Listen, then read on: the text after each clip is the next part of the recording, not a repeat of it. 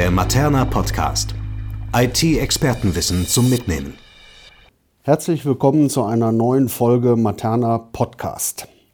Diesmal zum Thema Gaia X, International Data Spaces und damit verbunden das Thema Mobilitätsdaten, intelligente Verkehrssteuerung. Digitale Souveränität, Datenschutz und IT-Sicherheit sind politische Leitlinien, die sehr starken Einfluss in konkrete Umsetzungsprojekte finden. Dreh- und Angelpunkt ist dabei ein sicherer Datenraum, der Innovationen treibt, neue Geschäftsmodelle eröffnet und eine Basis für eine souveräne Datenbewirtschaftung in der EU darstellt. Hierzu sind auf EU- und deutscher Ebene Konzepte wie International Data Spaces und das europäische Cloud-Projekt Gaia X entstanden. Materna ist Mitglied in der internationalen Non-Profit Gaia X Association. Wir bringen dort in den jeweiligen Arbeitsgruppen unsere domänenspezifische technische und fachliche Expertise ein und machen Vorschläge für neue Use Cases. Materna ist bereits seit geraumer Zeit in konkreten Projekten unterwegs, die sich vor allem im Bereich Public Mobility, Verkehrssteuerungssysteme abspielen. Eine aktuelle repräsentative Umfrage des Digitalverbandes Bitkom in Deutschland besagt, dass über drei Viertel der Bundesbürger eine freie Verfügbarkeit von Mobilitätsdaten und mehr intelligente digitale Verkehrslösungen fordern. Eine deutliche Mehrheit wünscht sich, dass die bestehenden Verkehrsangebote besser vernetzt und mehr innovative Angebote für eine multimodale Verkehrssteuerung zur Verfügung gestellt werden. Was es damit und mit Gaia X auf sich hat, was Materna dabei heute schon macht und künftig noch vorhat, erfahren Sie von meinen Gästen. Das sind meine Kollegen Andreas Ritzek und Dr. Ingo Lück. Andreas Ritzek arbeitet bei Materna im Geschäftsbereich Public Sector und sein Fachgebiet sind intelligente Verkehrssysteme. Dr. Ingo Lück ist Projektkoordinator unserer Forschungsprojekte bei Materna. Herzlich willkommen. Ja, hallo Johannes. Hallo Johannes. Ingo, die Cloud nimmt eine immer wichtige Rolle in vielen Geschäftsmodellen und Branchen ein. Viele Services sind heute ohne Cloud-Services im Hintergrund gar nicht mehr vorstellbar. Dabei dominieren vor allen Dingen US-amerikanische Public Cloud-Anbieter den Markt. Aber jetzt kommt Gaia X. Was hat es damit auf sich? Gut. Ja, zunächst einmal finde ich es wichtig zu sagen, worum es bei Gaia X nicht geht. GaiaX ist kein Konkurrenzprodukt zu Microsoft oder Amazon, den großen Cloud-Providern, in dem Sinne, dass äh, neu in Hardware investiert werden soll und äh, hier neue Rechenzentren aufgebaut werden sollen. Bei GaiaX geht es vielmehr um Software. Hm, das Ziel ist, äh, auf Basis von bestehenden äh, Strukturen, bestehenden Technologien neue und offene Schnittstellen zu schaffen und äh, damit eine neue, vertrauenswürdige Dateninfrastruktur. Ein wichtiges Stichwort ist da Datensouveränität. Das heißt, dass der Eigentümer von Daten genau bestimmen können muss, was mit seinen Daten geschieht. Und wenn man das hinbekommt, und das ist das Ziel von GaiaX, äh, dass diese Regeln, die der Eigentümer bestimmt, technisch durchgesetzt werden, dann kann man damit rechnen, dass die Datenverfügbarkeit stark zunimmt und wir so ein neues digitales Ökosystem bekommen, das ganz neue Geschäftsmodelle ermöglicht.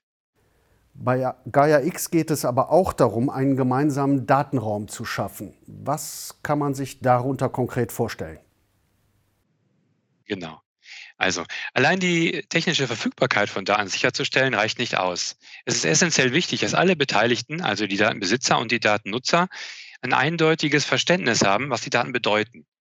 Also beispielsweise im Mobilitätsbereich ist es wichtig zu wissen, was jeder unter dem Begriff Fahrspur und Fahrstreifen versteht oder wie in Datensätzen die Fahrstreifen durchnummeriert sind. Und diese, die Information wird im Datenraum modelliert. In diesem Fall wäre das dann ein Datenraum für den Verkehr. Alle Daten, die dann in diesem Zusammenhang veröffentlicht werden, beziehen sich auf, die, auf das gemeinsame Verständnis der Daten und können dadurch gewinnbringend von allen Beteiligten benutzt werden.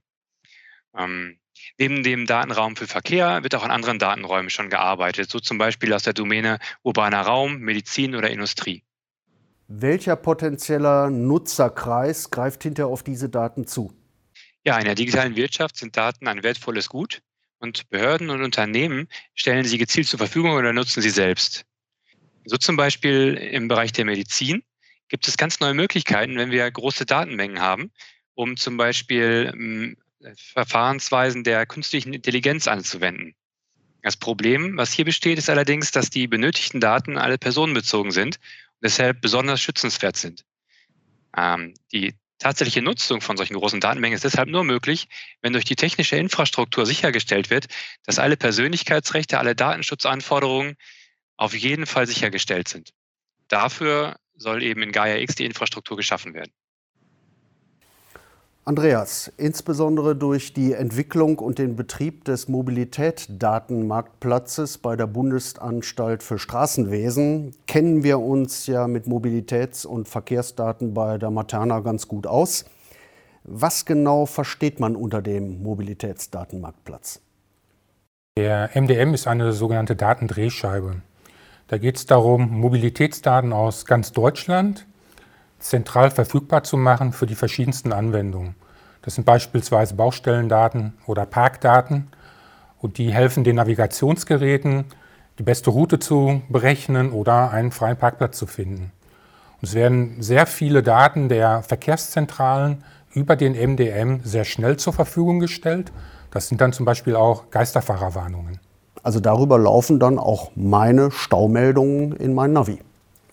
Richtig, auch die Staumeldungen werden von den Verkehrszentralen über den MDM an die Systeme der Automobilhersteller gesendet. Von dort geht es in den Wagen rein und äh, das führt dann dazu, dass dort eine neue Route berechnet werden kann. Du kennst sicher die Ansage des Geräts, die Route wird aufgrund neuer Daten neu berechnet. Mhm.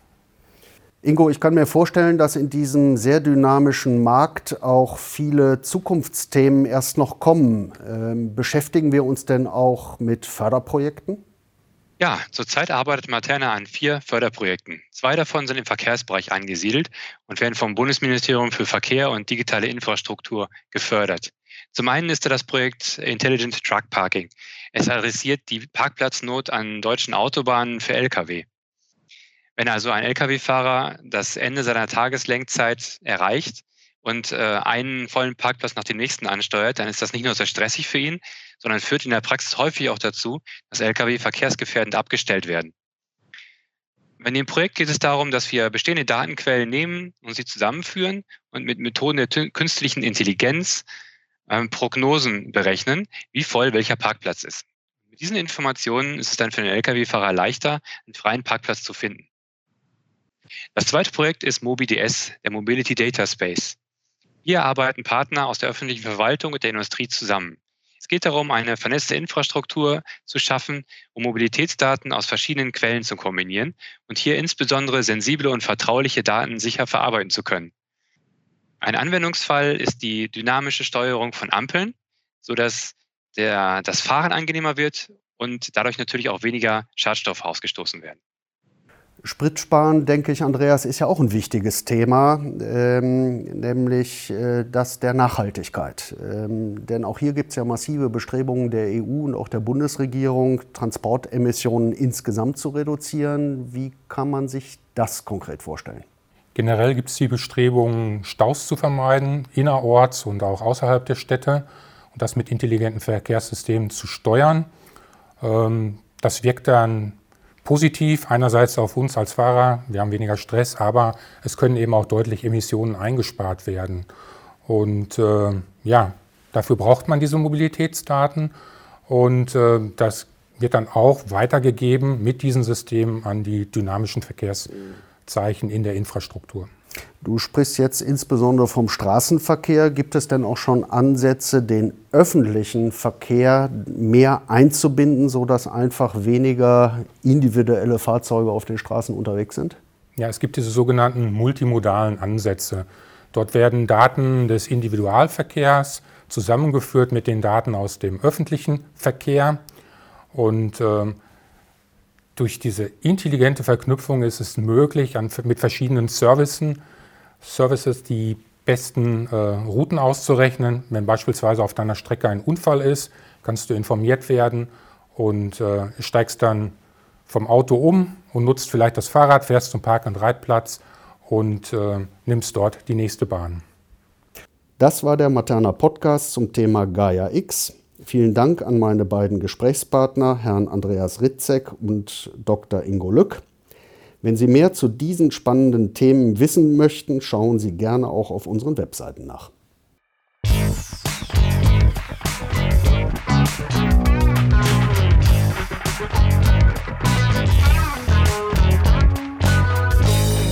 Mehr Infos unter www.materna.de